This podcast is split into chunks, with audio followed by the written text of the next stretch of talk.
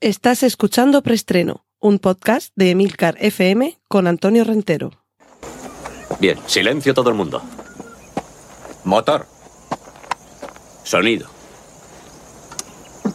Claqueta. Escena 1, toma primera. Acción. Bienvenidos una semana más a Preestreno, este podcast de Milcar FM con las últimas noticias de cine y series de televisión.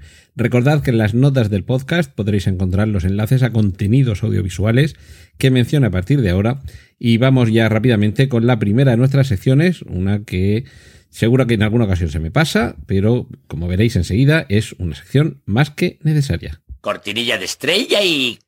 y es la sección Fe de Erratas, o como ponía en algún eh, cómic, en algún libro de Forges, Fe de Errutas. En eh, nuestro anterior episodio, Previously, a un proestreno, se me ocurrió mm, hablar de la película de Woody Allen que se presenta en el Festival de San Sebastián. Y a mí se me fue el santo al cielo y dije que se presentaba en el Festival de Cannes. Este error me lo ha hecho notar indicar en Echea y te agradezco que haya estado atento y os pido perdón por este lapsus imperdonable porque precisamente es que Rifkin Festival, eh, yo lo diré, ¿cómo se llama? Es la película que Woody Allen ambienta en el propio Festival de San Sebastián. Eh, De hecho, está rodada allí, tenía todo su sentido que la película se presentase en San Sebastián y yo no sé por qué estuve pensando en el Festival de Cannes, se ve que tenía muchas ganas de irme a la Croisette, así que metí la pata y estoy perdiendo demasiado tiempo en justificar ese imperdonable error. Cortinilla de estrella y... Y vamos con la sección de Autobombo. Os recuerdo que aquí en Emilcar FM tenéis Cinema TV, un podcast en el que algunos miembros de la red de vez en cuando eh, hablamos de alguna película de alguna serie de televisión. Y el último lo hicimos Abel Yécora, del podcast Proyecta, y yo mismo sobre la película Tenet de Christopher Nolan. Así que aprovechad que, que, seguro que a alguno le va a aclarar alguna idea de lo que se veía o se entendía o no se entendía en esta película. Y me permitís también el autobombo. Recuerdo que Oficina 19 es otro podcast aquí en Emilcar FM del que me estoy encargando y cada lunes a las 5 de la mañana os ofrezco 5 minutos de información, opinión, reflexión, consejos sobre teletrabajo. Ahí lo dejo. Cortinilla de estrella y... Y nueva sección, avisos parroquiales. Bueno, nueva sección no, una sección más. Avisos parroquiales. Os recuerdo que tenemos otros dos podcasts nuevos aquí en Milcar FM. Directo al mensaje con Carlos Rodrigo sobre eh, experiencias, técnicas eh, y motivaciones para, bueno, para que cada oyente saque sus propias conclusiones a partir de las de Carlos Rodrigo sobre precisamente cómo trasladar un mensaje a quien se lo tengamos que hacer llegar, ya digo, pues presentaciones eh, técnicas, comerciales eh, y demás hierbas. Y eh, Gerardo Rato tiene otro podcast que se llama Intrépidos y donde nos traslada su pasión por la tecnología y la aeronáutica y la astronáutica. Así que si sois de los que ansiáis despegaros de la Tierra y estar entre el aire, cerca de las estrellas, este es vuestro podcast. Cortinilla de estrella y... Y vamos ya con las noticias. Que sí, que Tom Cruise se va al espacio a rodar su próxima película, que se está confirmando que va a ser con SpaceX, con SpaceX, y que eh, Doug Lyman es el director que se va a subir con él a una eh, nave espacial para rodar. No sabemos todavía qué, pero está claro que lo que vaya a suceder allí seguramente formará parte de, de una película que tardará en llegar. Todo esto son mmm, noticias que no van a suceder mañana, es decir, mañana no va a subir Tom Cruise en una nave espacial seguramente va a tardar todavía un tiempo. Esto seguramente va a ser para el año que viene. Y mm, yo diría, yo diría que eh, lo que se va a hacer es en, esa, en ese viaje espacial conectar con eh, parte de lo que se vaya a contar en la película que tenga que ver con, eh, con el espacio. Y que a partir de ahí lo que veremos en, el, en la película será parte de lo que se haya grabado ahí en el espacio.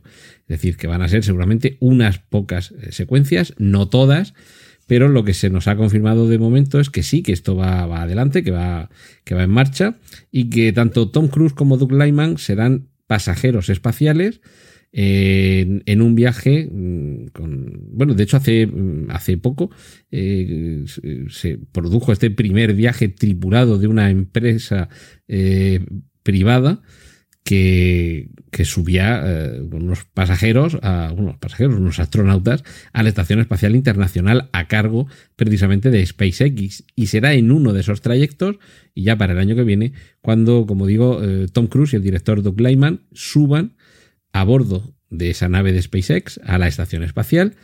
Y es de prever que Doug Lyman va a ser el operador de cámara, que Tom Cruise va a actuar delante de la cámara y que parte de esa secuencia que, graben allí serán las que formen parte de esa película todavía no conocida. Es decir, sabemos que va a tener lugar parte de la acción en el espacio, pero no sabemos ni de qué película estamos hablando y que seguramente hasta el año 2022 o 2023 no, no va a tener lugar. Si os soy sincero, yo lo haría al revés. Si yo fuera Doug Lyman y Tom Cruise, yo lo lo habría dejado ya todo rodado, lo que tengo que rodar aquí en, en la Tierra, e incluso por lo que pudiera pasar, también grabaría eh, lo que yo luego, lo que ellos luego van, van a hacer arriba.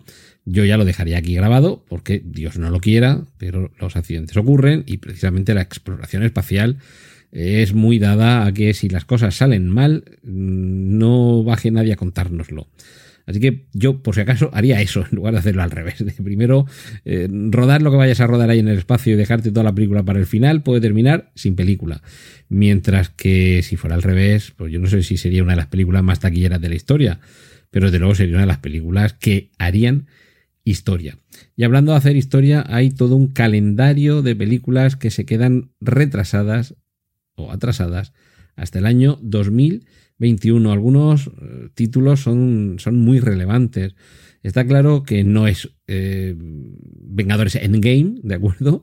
Pero la película de la Viuda Negra seguro que iba a ser uno de los grandes éxitos del año 2020, o seguro que lo hubiera sido de no tener una pandemia encima. Pero claro, las limitaciones de aforo, las restricciones que por salud y seguridad están obligadas a mantener las salas de exhibición, obligan a que si se lleva a cabo el estreno de Viuda Negra acuda un público mucho menos numeroso de lo inicialmente previsto.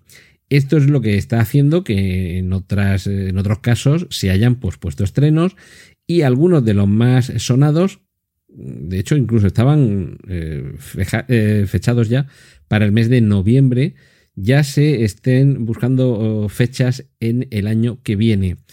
Uno de ellos es Viuda Negra, que inicialmente se iba a estrenar, bueno, se iba a estrenar antes del verano y ahora tenía fecha para el 6 de noviembre. Y de momento se atrasa, atentos, al 7 de mayo de 2021, es decir, prácticamente un año desde su fecha inicial. De hecho, Shang-Chi y la leyenda de los Diez Anillos, un nuevo personaje que se incorpora al universo cinematográfico Marvel, queda aplazada hasta el 9 de julio del año 2021 y Los Eternos se va al 5 de noviembre de 2021. Pero esto es en el sector eh, eh, universo cinematográfico Marvel. Pero hay otros grandes títulos, por ejemplo, eh, West Side Story, Steven Spielberg haciendo un musical que además es un remake. Mm, Cuando uno de los grandes hace, eh, hace un remake, creo que es por algo y las, las, a las pruebas me remito. Martin Scorsese decidió hacer eh, un remake de Infernal Affairs que conocemos por Infiltrados y es por algo. Y como ese, mm, unos cuantos más. Eh, Si queréis, un, día dedico un, un espacio a los eh, remakes que mucha gente no sabe que son un remake. Y sobre todo remakes propios y remakes ajenos. Hay directores que se han hecho su propio remake. Pero, pero en este caso, West Side Story, mm, Steven Spielberg haciendo un musical y un remake, esto hay que verlo. Y aunque en principio estaba previsto su estreno el 18 de diciembre, ahora pasa al 10 de diciembre, pero de 2021, otro estreno que se va un año entero. Y yo creo que estos estrenos en concreto, con ese eh, aplazamiento de un año entero, es porque la fecha elegida inicialmente, el verano, la Navidad, eran unas fechas muy estratégicas y mm, esos grandes estudios no tienen previsto un gran éxito para una película como esa fuera de ese calendario. También del 23 de octubre de este año al 18 de diciembre pasa Muerte en el Nilo, En la noticia me aparece 18 de diciembre, pero no especifica que sea de 2021, o sea que crucemos los dedos para que podamos verlo este mismo año. Igualmente se retrasa un poquito eh, The Kingsman, la primera misión, tercera película de esta nueva franquicia Kingsman. En este caso es separado y con apóstrofe, es decir, no Kingsman todo junto, sino The Kingsman. Hombre del Rey o El Hombre del Rey. Mm, sería la. Bueno, el original era Kingsman, creo. O sea, que eran los hombres del rey, pero hombres del rey, como un eh, nominativo. Mientras que eh, The Kingsman es más bien una, una descripción. Y esta primera misión se traslada del 26 de febrero del año 2021 al 12 de febrero. Eh, vamos a ver si si alguna de estas películas las vamos, las vamos disfrutando, porque, por ejemplo, por ejemplo, Sin Tiempo para Morir, prevista para el 12 de noviembre, la nueva película 007, de momento no se ha comunicado que varíe su fecha de estreno. Así que crucemos los dedos para que, aunque nos quedemos sin tiempo para morir, nunca nos quedemos sin tiempo para seguir yendo al cine. Cortinilla de estrella y y vamos ya con las noticias de cine. Solamente una esta semana, y es que Eddie Redmayne ha confirmado el inicio del rodaje de Criaturas Fantásticas 3. Ya sabéis que mm, sí, realmente la primera de Criaturas Fantásticas era más que una adaptación de una novela, una adaptación de un catálogo de, seres imaginarios, de, eso, de criaturas fantásticas. Era un, libro basado en la imaginación de J.K. Rowling, describiendo criaturas fantásticas y dónde encontrarlas dentro de su mundo, de ese universo protagonizado por Harry Potter. Y tras el exitazo de una historia que explica eh, cómo funciona ese mundo y que funciona también como una cierta precuela de todo el universo Harry Potter, el éxito llevó a que hubiera una segunda película, se confirmó una tercera y ahora habría comenzado el rodaje. Así que los amantes del universo Potter están de enhorabuena y ahora será cuestión de esperar unos meses a que concluya el rodaje, unos meses más a que haya eh, postproducción y yo no sé si ya para 2022 podemos esperar que se estrene porque entre otras cosas producción eh, postproducción y calendario tan complicado como habéis visto que tenemos para los estrenos el próximo año. Cortinilla de estrella y... Y vamos con la sección de remakes y secuelas, con la que probablemente sea una de las secuelas más inesperadas en muchísimo tiempo. Jim Caviezel confirma que va a haber segunda parte de La Pasión de Cristo, la impresionante película dirigida por Mel Gibson y protagonizada por Jim Caviezel en el papel de Jesucristo, que hace ya unos cuantos años, unos cuantos lustros e incluso alguna década, nos, nos impactó con esa recreación tan, tan cruda y realmente tan literal de lo que se describe en la Biblia, eh, de, de, eso, de la pasión de Cristo. Claro, ahora, si es segunda parte, debería ser la resurrección de Cristo. No sé si Jim Caviezel está mm, para, para filmar una película que sea una precuela y que nos lleve a ver, por ejemplo, cómo fueron los años en los que Jesucristo lo que hizo fue predicar.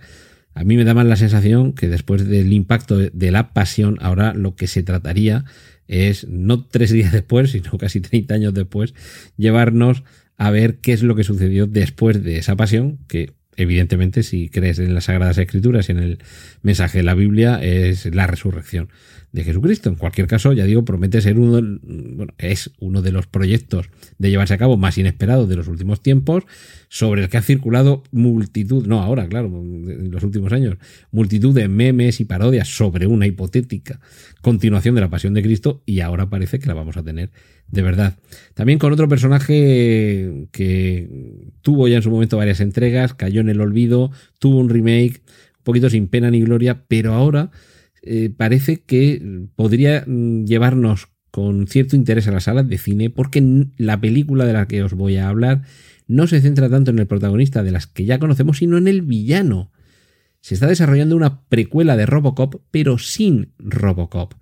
El malo del primer Robocop, quien inventaba aquello de la OCP, la, la empresa que creaba a Robocop, llegó a convertirse en, el malvado que vimos en la película por algo.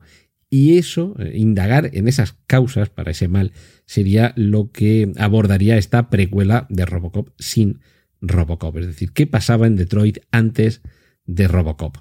Y eh, han aparecido ya, os pongo las eh, imágenes, el, enlace para que las podáis ver en, en las notas del podcast. Ya hay imágenes, las primeras imágenes del rodaje de Scream 5. Y debo decir que Neb Campbell no solo que esté guapísima, porque siempre ha sido guapísima, es que está igual de joven. ¿Ha hecho algún pacto con el diablo?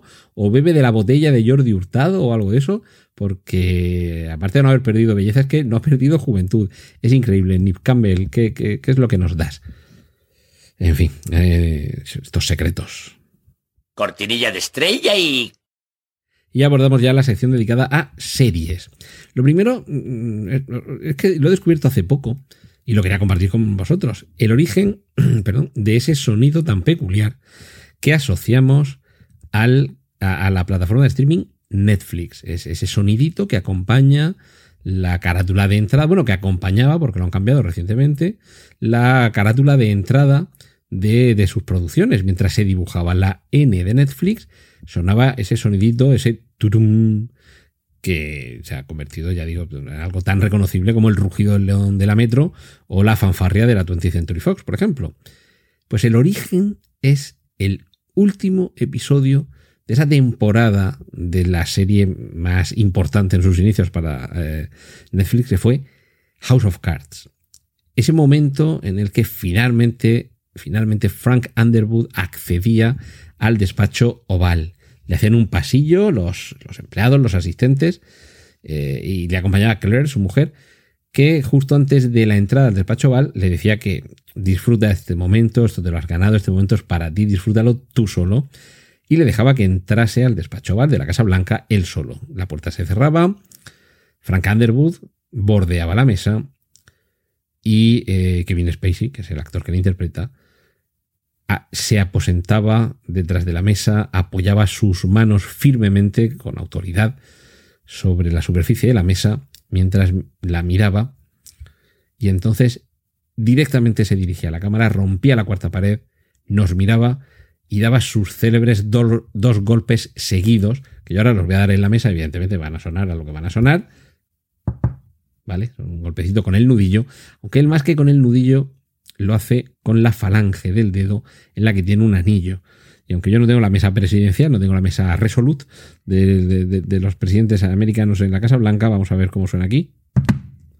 Vale, pues ese sonido, que evidentemente esto no ha sonado a lo de House of Cards, es el turum que suena al comienzo de las series y las películas y los programas de Netflix. Y esto está en internet, lo podéis eh, mirar, lo podéis buscar. Podéis, si tenéis Netflix, podéis ir buscar el capítulo, pero digo internet porque así vais directamente al, momento y a la explicación. Y me ha llamado muchísimo, muchísimo la atención. Y lo curioso es haberlo descubierto justo cuando Netflix ha cambiado las sintonías con las que empiezan sus producciones. Pero bueno, más vale tarde que nunca. Estábamos con la noticia de series. Se ha renovado Raised by Wolves, esta serie que, producida y, dirigidos por lo menos sus dos primeros capítulos por Ridley Scott, nos cuenta cómo han huido de la Tierra dos facciones, los mitraístas, creyentes en, la fuerza del sol, con su propia religión, y, los eh, ateos, ambos lo han hecho con dos metodologías distintas, y ese criado por lobos, que es lo que significa el título, nos está explicando un poquito la influencia que hay en los niños por parte de esas dos facciones que se están encargando de llevar la semilla de la humanidad más allá de los confines de nuestro planeta y de nuestro sistema solar. Pues bien, la primera temporada yo de momento voy por el capítulo 3, que, creo que, es el último que ha salido. Eh, y de momento los dos primeros, la verdad es que están muy bien. El tercero baja un poquito. Ya se nota que no está Ridley Scott detrás como director, pero bueno, sigue siendo una, una trama interesante. Y vamos a ver cómo continúa desarrollándose. De momento la respuesta debe ser lo suficientemente buena como para que se confirme esa renovación. Y en los próximos días, creo que es el, 30 de septiembre, creo que es, se va a emitir en Estados Unidos un, un episodio especial coronavirus de South Park. Es decir, esperaos lo más salvaje, lo más gamberro, lo más políticamente incorrecto con ese episodio especial.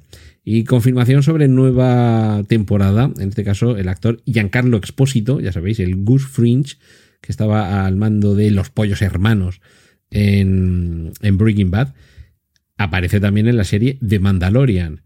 Y ya ha confirmado que va a haber cuarta temporada. Sí, sí, he dicho cuarta, cuarta. Todavía no se ha estrenado la segunda temporada y ya se está confirmando la cuarta. Y por último, habrá estreno mundial simultáneo de la última temporada de la serie Attack of the Titans. El ataque de los titanes va a concluir al mismo tiempo en todo el planeta. Y esto también es eh, síntoma del tremendo éxito que ha tenido esta serie. Yo debo decir que solo he visto la primera parte de la primera película y eh, me, parece espectacular, me parece tremendo y entiendo completamente la acogida y el éxito que ha tenido, aunque también debo decir que, bueno, a mí se me ha despegado un poquito, pero sobre todo porque lo he visto en versión original y yo de verdad, si el idioma medio lo domino, medio lo entiendo, como puede ser el inglés, el francés, el italiano, mm, todavía.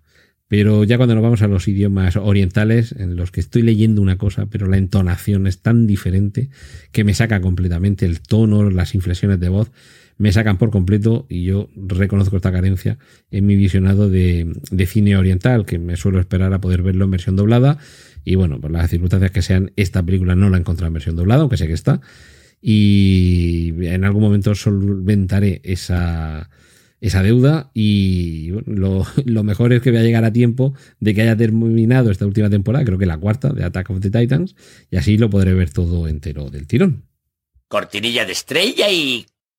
Y estamos ya en la sección de cómics. Henry Cavill volverá a ser Superman. Esto me parece una grandísima noticia porque desde luego su aparición en las últimas películas es, que es Superman. Eh, Christopher Reeve es Superman, por supuesto. Además, recientemente vi Superman 4 que desde que la estrenaron no la había vuelto a ver y desde luego qué mala es, pero qué grande que es Christopher Reeve y en este caso que Henry Cavill es que es muy bueno como Superman. Más como Superman que como Clark Kent, sí que es cierto, a la inversa de lo que sucedía con Christopher Reeve, que era un, un grandísimo Superman, pero es que era un inmejorable Clark Kent. Y bueno, es que aquí Henry Cavill no te lo crees tanto como Clark Kent, porque con ese cuerpazo que tiene el macho, eh, es que no, no, y aparte tampoco hace ese papel un poco más torpe y apocado de Clark Kent, que por contraste debería resultarte más convincente. Pero bueno, va a volver a, ver, a ser Superman y lo que todavía no sabemos es en qué película y cómo y esperemos que sea una película que esté a la altura. Por cierto, eh, hoy casi todo es, eh, bueno, casi todo, no todo es universo DC. Serie spin-off de Pacemaker, uno de los personajes de la película Escuadrón Suicida, interpretado por John Cena. En la serie probablemente sea también él y se podrá ver en HBO Max. Y dejo para el final de esta sección la noticia más interesante, y es que Ben Affleck ha puesto condiciones para volver a ser Batman. Ya se ha confirmado que va a volver a ser Batman, pero había puesto condiciones y ya se han sabido las condiciones. Si recordáis, la película que actualmente se está. Bueno, se ha interrumpido el rodaje de, Batman porque Robert Pattinson había dado positivo en, COVID, esperemos que se haya repuesto o que esté en vías de reponerse, que no le pase factura a su salud y que pronto pueda volver a trabajar con normalidad. Pero esa película originariamente estaba pensada para que Ben Affleck escribiera el guion, dirigiera la película, interpretara al personaje y fuera un poquito la película a mayor gloria de Ben Affleck, que yo insisto en defenderle sobre todo en su parte de guionista y como actor, a ver, tampoco es tan malo el muchacho, no lo hace nada mal. Pues esa sería, al parecer, la, serie de condiciones que habría puesto Ben Affleck para volver a ser Batman. Producir, escribir, dirigir y protagonizar su propia película de Batman en solitario, porque al parecer esto es un poquito la astillita que tenía clavada en su corazoncito de, guapetón Ben Affleck con suerte, además. Está ahora mismo con Ana de Armas, gran actriz y mejor persona y, bellísima, por otra parte.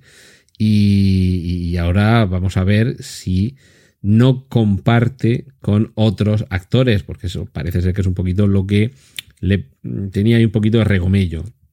Que en primer lugar estuvo en Batman contra Superman, El Amanecer de la Justicia, y después en Liga de la Justicia y él quiere tener una película de Batman en solitario. Oye, y lo veo muy bien porque es posible que, lo que dé eh, como consecuencia de esa libertad creativa, sea una grandísima película de Batman. Y lo bueno es que como todavía están liados con The Batman, va a dar tiempo a que pueda haber segunda parte de The Batman y que Ben Affleck pueda hacer la suya entre medias. Cortinilla de estrella y... Y concluimos con adaptaciones. Esta sí que no la esperabais. D'Artagnan y los tres mosqueperros llegarán al cine en el año 2021 y en tres dimensiones. Eh, bueno, los que hemos crecido viendo estos dibujos animados en la tele, vamos a estar encantados de reencontrarnos con ellos y los que tengan descendencia, hermanos pequeños, sobrinos y demás parentela, estarán seguro encantados de llevarlos al cine a disfrutar de este personaje tan querido, tan carismático y tan entrañable. Cortinilla de estrella y... Y despedirme por esta semana aquí en preestreno, pero quiero deciros que este es el último programa de preestreno, es el último podcast que escucháis de preestreno con la voz de este locutor siendo un cuarentorro.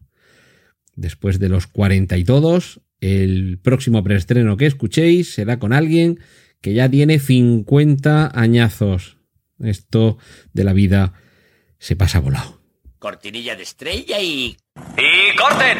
Gracias por escuchar preestreno. Puedes contactar con nosotros en emilcar.fm barra preestreno, donde encontrarás nuestros anteriores episodios. Genial, la positiva.